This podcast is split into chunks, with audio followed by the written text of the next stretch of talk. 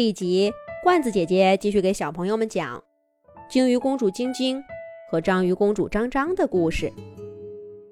须鲸公主晶晶认识了章鱼公主张张，成为了好朋友。两个人在大海里快乐的玩耍。这一天，张张对晶晶说：“要带她去海底玩。”晶晶一听。毫不犹豫地摇了摇头，说：“不行。虽然我很想知道海底是什么样子的，可是我需要经常到海面上呼吸。我想，我游不到那么深的水里。”张张绕着晶晶转了个圈儿，细长的触手轻轻地拂过她的身体。张张说。那你用最快的速度游一下，让我看看。最快的速度吗？晶晶问道。张张点点头。这容易呀。晶晶感觉，他现在的游泳技术突飞猛进了。他深吸一口气，嗖的一下窜了出去。还没等张张反应过来。就不见了踪影，好半天才游回来。晶晶看着张张，得意地说：“怎么样，我游的还不错吧？”张张却问道：“刚刚你到海面上换气了吗？”晶晶想了想，还真没有，而且这口气好像还能用上一阵子的样子。张张说道：“所以说嘛，哪有那么容易气就不够用了？海底可好玩了，你去不去呀？”晶晶犹豫了，可是她往下看了看深不见底的海水，还是摇了摇头。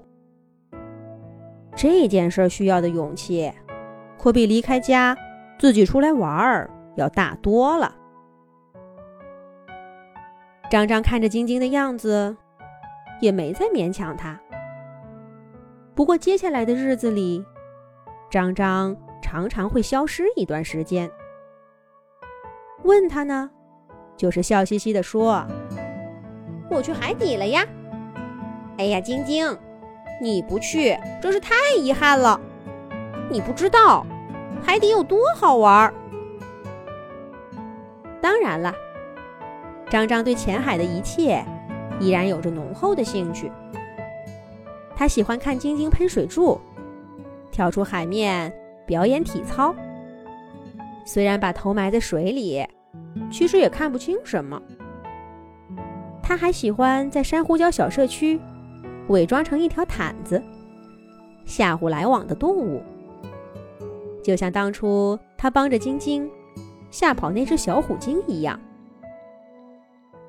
跟晶晶不同，张张长得很快，他的身体似乎每一天都在发生着变化。这一天，晶晶和张张在暖暖的海水里游泳，游着游着，张张就不见了，准是又到海底玩去了。晶晶嘟囔着，他又得孤零零的。等他的好朋友好长时间了。如果还在家里，绝不会孤零零的。家里有许多的虚惊，就算是睡着了，都很难安生下来。晶晶有点想家了。哎呀，张张这个家伙，怎么还不回来？有他在身边叽叽喳喳的。晶晶就从来不会想这些伤感的事儿。晶晶正想着，忽然听到水下看不见的地方，有个微弱的声音在叫她：“晶晶，是我，是张张吗？”发出声音的地方很远，晶晶不敢确定。